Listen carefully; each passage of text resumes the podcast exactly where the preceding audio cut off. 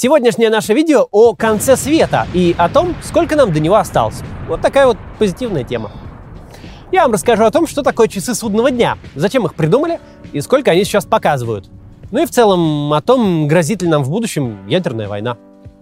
Ставьте лайк и не забудьте нажать на большую красную кнопку, пока ядерная война еще не случилась.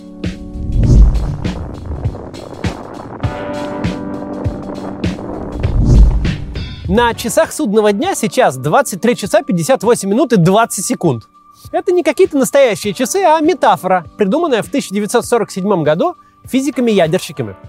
Часы судного дня показывают, насколько близок мир к концу света, в первую очередь к ядерной войне. Их публикуют в журнале «Бюллетень ученых-атомщиков», которые основали ученые из Манхэттенского проекта, американской программы по созданию ядерного оружия. Полночь на часах означает наступление апокалипсиса, начало ядерной войны или какую-то другую катастрофу, вызванную самим человечеством. Стрелки на часах передвигают не после крупных событий, а раз в год, обычно в конце января. Часы судного дня стали одним из самых популярных символов ядерной напряженности в 20 веке и оставили след в поп-культуре, в том числе и после окончания Холодной войны. Например, альбом Linkin Park «Minutes to Midnight» назван именно в честь этих часов – За время существования часов судного дня э, стрелка на них двигалась 24 раза. Изначально, после первой публикации, они показывали 23 часа и 53 минуты, 7 минут до полуночи. На тот момент функционирующие атомные бомбы были только у Соединенных Штатов.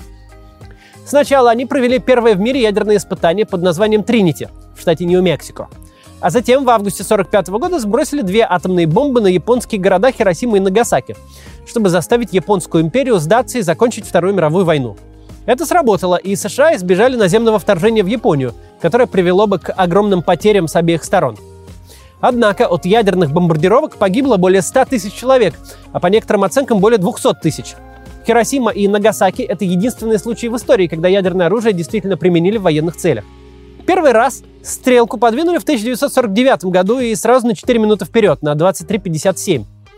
Тогда свою первую атомную бомбу испытал Советский Союз. СССР во многом полагался на шпионов в американском Манхэттенском проекте, и советскую бомбу произвести получилось на несколько лет быстрее, чем ожидали на Западе. Так началась гонка ядерных вооружений. СССР и США начали разрабатывать все более мощные и эффективные бомбы, а также наращивать свои ядерные арсеналы. В 1953 году обе страны испытали свои первые термоядерные, гораздо более разрушительные бомбы, и часы сдвинулись на 23.58. До 2018 года это было самое близкое к полуночи время на часах судного дня. В 1960 году э, создатели часов сдвинули стрелки на 5 минут назад, а в 1963 еще на 5 минут, и часы стали показывать вообще 23.48. Это мотивировали тем, что США и СССР избежали прямого военного столкновения в различных конфликтах, в том числе и в Карибском кризисе, о котором я расскажу дальше в этом видео. Также США и СССР подписали договор о запрете ядерных испытаний. Теперь тестовые ядерные взрывы можно было проводить только под землей. Самого далекого от полуночи значения 23.43 часы достигли в 1991 году. Тогда США и СССР подписали первый договор о сокращении числа межконтинентальных ядерных ракет – а к концу года СССР прекратил свое существование. Холодная война завершилась. После 1991 года стрелки часов стабильно двигались к полуночи. Причиной тому были испытания ядерного оружия Пакистаном, Индией и Северной Кореей. По-прежнему высокие оборонные бюджеты Соединенных Штатов и России и медленный прогресс по сокращению ядерных арсеналов. Единственный раз стрелку отодвинули назад в 2010 году. Тогда российский президент Дмитрий Медведев и президент Соединенных Штатов Барак Обама подписали новый договор о сокращении вооружений. В 2000-х годах авторы часов начали учитывать не только угрозу ядерной войны, но и другие факторы, которые э, могут привести к глобальной катастрофе. В частности, изменение климата – Часы судного дня — это интересный концепт, который хорошо показывал близость человечества к катастрофе во время Холодной войны. Пугающая полночь и считанные минуты, оставшиеся до нее, гораздо лучше давали обычным людям понять опасность ядерного оружия, чем бесконечная пропаганда и бравые заявления политиков. Однако то, что этот символ несколько устарел, видно уже даже по времени на часах сейчас. 23 часа 58 минут и 20 секунд. С 2017 года авторы часов начали двигать стрелки менее чем на минуту. Почему? потому что часы явно установлены слишком близко к полуночи. И чтобы показывать изменения, приходится все осторожнее и осторожнее приближаться к полуночи, несмотря на то, что от ядерной катастрофы мы сейчас сильно дальше, чем на пике холодной войны. К тому же значение символа стало несколько более размытым, когда авторы начали использовать часы не только как символ приближения ядерной войны, но и учитывать другие факторы, в частности глобальное потепление. Безусловно, глобальное потепление – это реальная и серьезная проблема, игнорирование которой вызовет тяжелые последствия. Однако к полному или почти полному истреблению цивилизации привести оно не может. Более того, глобальное потепление – это вопрос нескольких десятков лет, а ядерная война произойдет буквально за пару часов. Смешивание двух настолько разных угроз человечества в одном индикаторе, часах судного дня, просто делает индикатор менее ясным и понятным. Поэтому для современного мира часы судного дня уже не очень подходят и скорее представляют из себя старую традицию, напоминающую о годах, когда ядерная война была на уме у каждого жителя сверхдержав. Однако это не означает, что ядерное оружие перестало быть глобальной угрозой. И поэтому о том, как с ним обстоят дела в современном мире, я хотел бы рассказать сейчас. Давайте поговорим в целом про то, как работает ядерное оружие, как вообще может выглядеть ядерная война и насколько это опасно для человечества. Ядерное оружие доставляют до цели тремя способами. Сначала для этого использовали самолеты, бомбардировщики, именно так были сброшены бомбы на Хиросиму и Нагасаки в конце Второй мировой. Однако способ этот относительно малоэффективный. Самолеты легко могут сбить на пути к цели, да и сам путь занимает много времени. Наконец, для экипажей самолетов это опасно, поскольку они могут попросту не успеть улететь из зоны взрыва. Поэтому Советский Союз и Соединенные Штаты, э, используя в основном в Соединенных Штатах эм, технологии и ученых, э, вывезенных из фашистской Германии, разработали второй способ – межконтинентальные баллистические ракеты – они могут долететь до любой точки планеты всего за пару десятков минут, и их гораздо сложнее сбить противоракетной обороной. Собственно, первые ракеты для полетов в космос были просто вариациями ядерных ракет. Ракета «Союз», на которой наши космонавты и сейчас летают в космос, это прямой наследник одной из первых советских ядерных ракет Р-7. Ну а третий способ — это подводные лодки с ракетами небольшой дальности, которые могут незамеченными подплывать к побережьям противника и оттуда наносить ядерные удары. Большая красная кнопка для запуска ракет в современном мире представляет из себя чемоданчик, который всегда находится рядом с лидером страны. Кнопки в нем нет, но есть система связи с штабом ракетных войск. Для приказа о запуске президент должен назвать секретный код, который меняется каждый день, а также его личность должен подтвердить второй человек, например, министр обороны. Единственный раз в истории, когда ядерный чемоданчик включали и готовили к работе, был в 1995 году, Тогда российский радар принял небольшую исследовательскую ракету в Норвегии за американскую ядерную ракету, и Ельцин приготовился отдавать приказ об ответном ударе. К счастью, все обошлось. Быстрый рост размера арсеналов СССР и США привел к появлению доктрины Mutually Assured Destruction – взаимного гарантированного уничтожения – она означает, что при достаточно большом числе ядерных ракет у двух противников любой ядерный конфликт приведет к полному уничтожению обеих сторон, поскольку никаких противоракетных сил не хватит, чтобы сбить все ракеты противника. В результате у обеих стран одновременно не было никакой причины начинать войну первыми, но также и не было причины сокращать свой арсенал. Америка и СССР оказались заложниками постоянной гонки вооружений. Со временем были разработаны ракеты не с одной, а с несколькими боеголовками, каждая из которых могла ударить по отдельной цели – из-за чего защищаться от массированного ядерного удара стало окончательно невозможным. Тут мы в этом позитивном и славном ролике прервемся на небольшую рекламу. Не приматывайте ее, дальше поговорим, чем может грозить человечеству ядерная война, чтобы совсем уж поднять вам настроение. За время пандемии число обращений к психологам сильно выросло. Например, в Москве на телефон неотложной психологической помощи с весны по конец декабря 2020 года обратилось на 28% больше людей, чем за тот же период в 2019. И это понятно. Люди лишаются дохода, переживают за свое здоровье, здоровье своих близких. Я тоже с этим немного столкнулся, когда в начале года у меня родители болели ковидом. Плюс из-за самоизоляции обостряются депрессии и конфликты. Если становится совсем тяжело, не надо это терпеть. Ведь можно обратиться за помощью. Теперь это стало проще и доступнее сервисом Ясно. Ясно – это платформа, на которой можно получить психологические консультации в онлайне. В условиях эпидемии и локдаунов это особенно актуально. Не надо никуда ехать, просто берете ноутбук или смартфон, за несколько минут заполняете анкету и ясно подбирать специалистов, с которыми вам будет комфортнее. Их несколько человек, можно выбрать того, кто больше понравится. В профессионализме и компетентности психологов можно быть уверенным. В Ясно очень строго подходят к отбору психологов и психотерапевтов, с которыми они сотрудничают.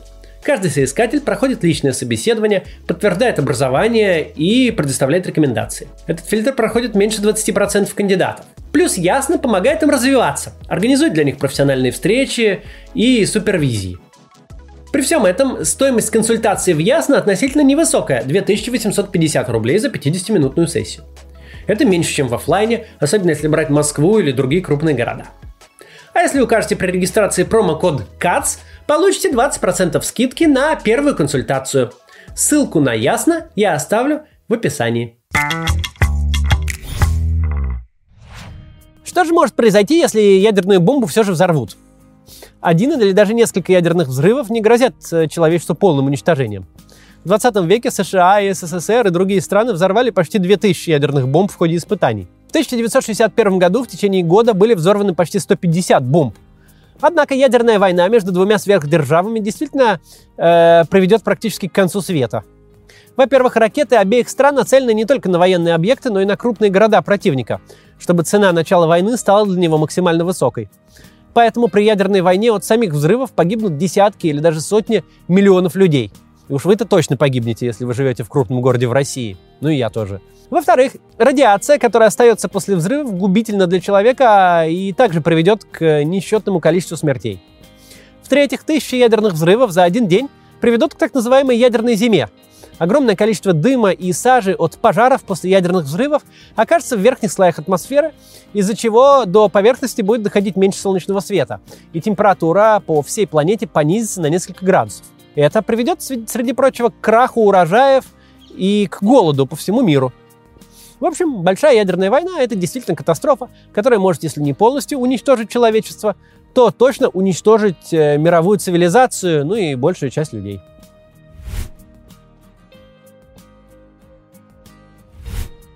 Важный вопрос, связанный с ядерным оружием, это его нераспространение. Когда США и СССР изобрели первые атомные бомбы, ООН и дипломаты по всему миру начали искать способ сделать так, чтобы ядерное оружие не получили все страны подряд, как любое другое вооружение. В конце концов, если на планете не две, а две сотни красных кнопок, то гораздо вероятнее, что какую-нибудь из них действительно кто-нибудь нажмет. В итоге в 1968 году был подписан договор о нераспространении ядерного оружия, к которому присоединились почти все страны мира. Договор указывает пять стран, которые на тот момент уже владели ядерным оружием. Только им его иметь теоретически и разрешалось. Это Штаты, СССР, теперь Россия, Великобритания, Франция и Китай. Этот список совпадает со списком постоянных членов Совета Безопасности ООН. С одной стороны, это случайность, с другой, э, это логично. Э, все это крупнейшие державы-победительницы Второй мировой войны, которые после ее окончания вложились в разработку ядерного оружия. Эти пять стран договорились, что не допустят распространения ядерного оружия, но зато будут э, делиться с остальными странами мирными ядерными технологиями, в частности для атомной энергетики. Россия и США сильно опережают три другие признанные ядерные державы по количеству боеголовок, которые у них есть. Примерно 6 тысяч у каждого.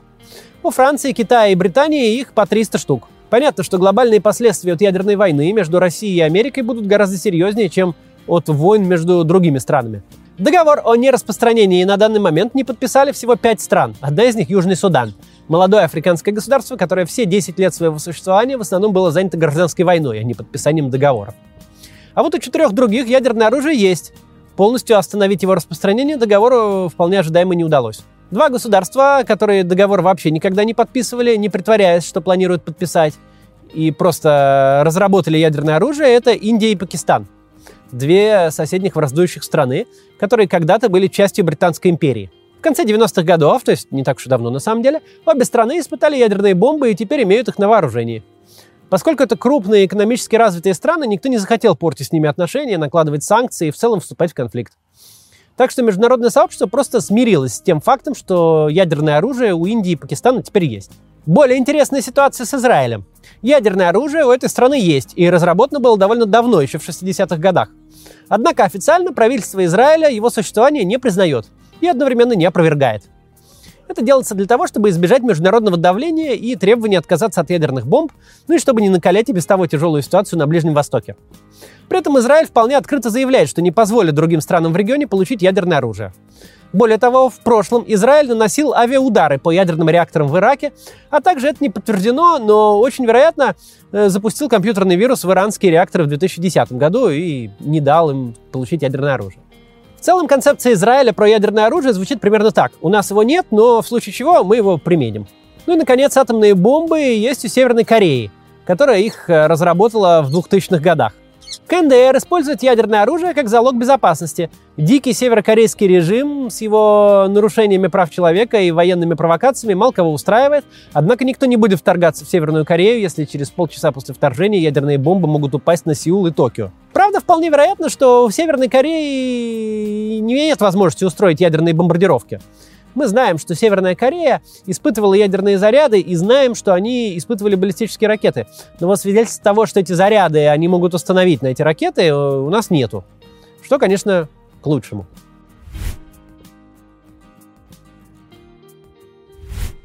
Хоть ядерное оружие в некоторой степени все-таки распространилось по миру, были в прошлом и случаи, когда страны добровольно отказывались от него. ЮАР, например, разработала атомные бомбы во время апартеида – это период южноафриканской истории, когда в ЮАР было официально закреплено превосходство белых жителей над темнокожими. Консервативная ЮАР тогда вела войну в Намибии и Анголе с местными движениями за независимость, которые поддерживал социалистический блок в лице СССР и Кубы. Южноафриканцы собирались провести ядерные испытания, чтобы продемонстрировать свою силу и военную мощь и таким образом окончить войну на более выгодных для себя условиях. Война в итоге была окончена без проведения ядерных испытаний. Наличие у ЮАР ядерного оружия плохо влияло на репутацию страны среди соседей и во всем мире, и южноафриканское правительство приняло решение от него избавиться. Все снаряды, всего лишь 6 штук, были разобраны под надзором США и Международного агентства по атомной энергетике, и ЮАР подписала договор о нераспространении ядерного вооружения. Одновременно с этим ЮАР переходила от апартеида к новой демократической системе с правом голоса для темнокожих. Есть версия, что белое правительство ЮАР отказалось от ядерного оружия, чтобы не отдавать его новому правительству темнокожих политиков. Однако это всего лишь версия, и геополитические причины отказа выглядят вполне логичными. Другой случай добровольного отказа от ядерного оружия произошел из-за распада Советского Союза. Когда СССР прекратил существование, ответственность за советский ядерный арсенал, ну и, собственно, сама красная кнопка перешли России. Но вот при этом часть самого оружия осталась в новых, теперь уже независимых странах – Украине, Беларуси и в Казахстане – После переговоров с Россией и Соединенными Штатами все три страны согласились избавиться от ядерного оружия и передать его России, а затем подписать договор о нераспространении ядерного оружия. Беларусь и Казахстан отдали ядерное оружие России без вопросов. А вот Украина, где находилось больше всего боеголовок, больше трех тысяч, предложила некоторые условия, которые Россия и США согласились выполнить. Во-первых, переданные России боеголовки были э, выведены из строя, а часть ядерного материала в них была переработана и передана обратно Украине как топливо для атомных электростанций. Во-вторых, Украина получила от Запада финансовую помощь. И, наконец, в-третьих, Россия и западные страны подписали обещание сохранять территориальную целостность Украины. Это, кстати, был тот самый Будапештский меморандум, который Россия в 2014 году спокойно нарушила, когда аннексировала Крым. К 1996 году все оружие было передано России, и все три страны стали безъядерными государствами.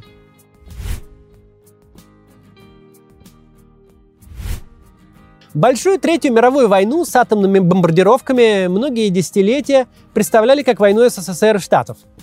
В Советском Союзе строили бомбоубежище, в США школьников на уроках учили прятаться под партами в случае взрыва. Идеологическое и геополитическое противостояние двух миров, Запада и социалистического блока, было наиболее очевидной и реалистичной причиной начала ядерного конфликта.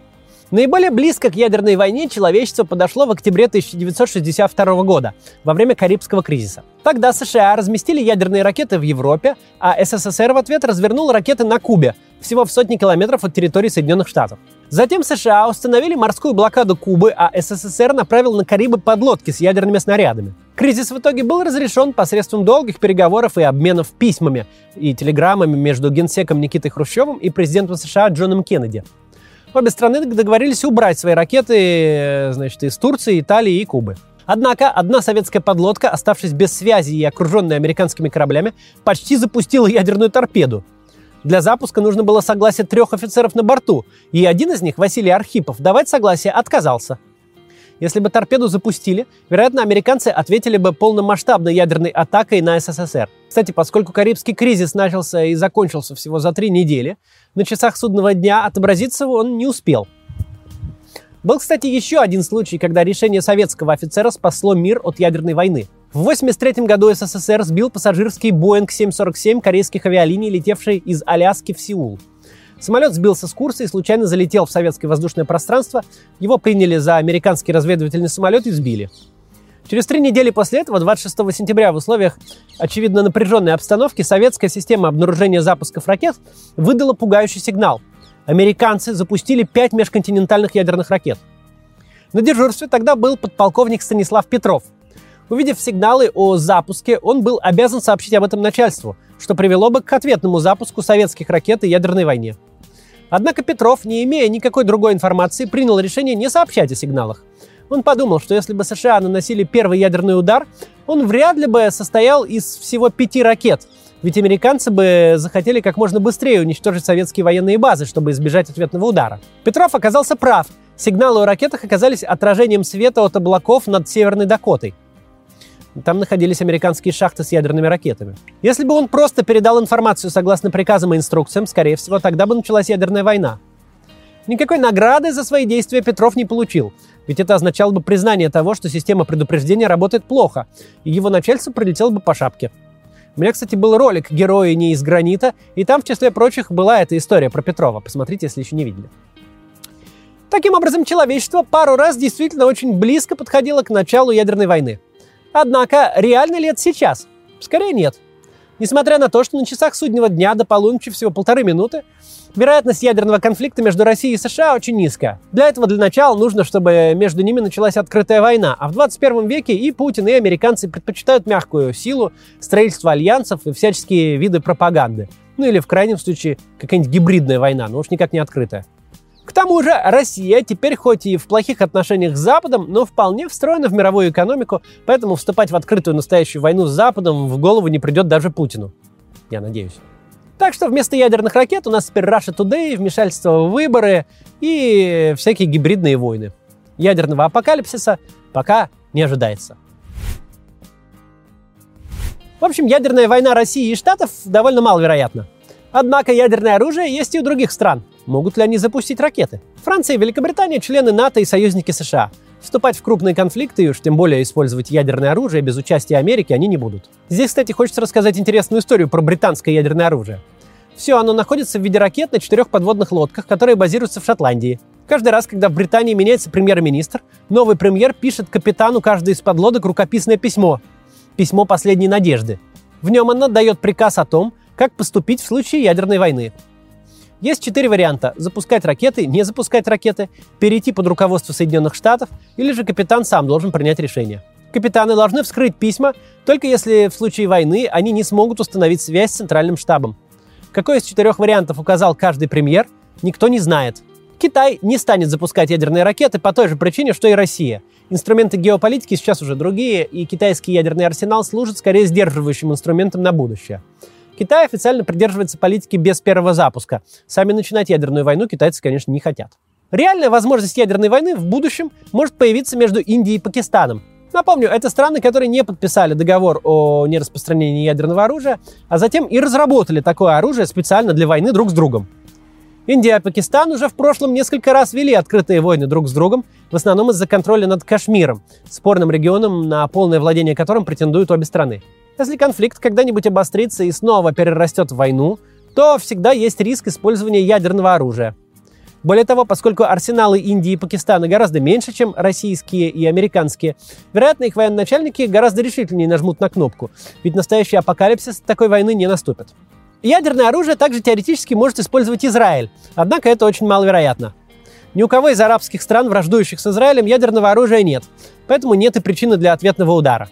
Возможно, Израиль был бы готов применить атомные бомбы как экстренную меру в случае вторжения вглубь территории самого Израиля, однако израильская армия одна из лучших в мире, и все предыдущие вооруженные конфликты с арабскими странами Израиль выигрывал.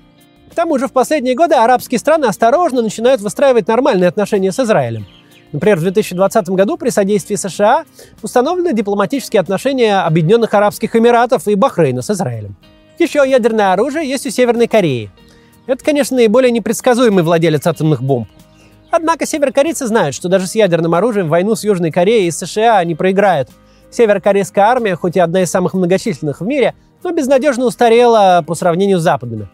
Так что здесь тоже маловероятно, что бомбы реально используют.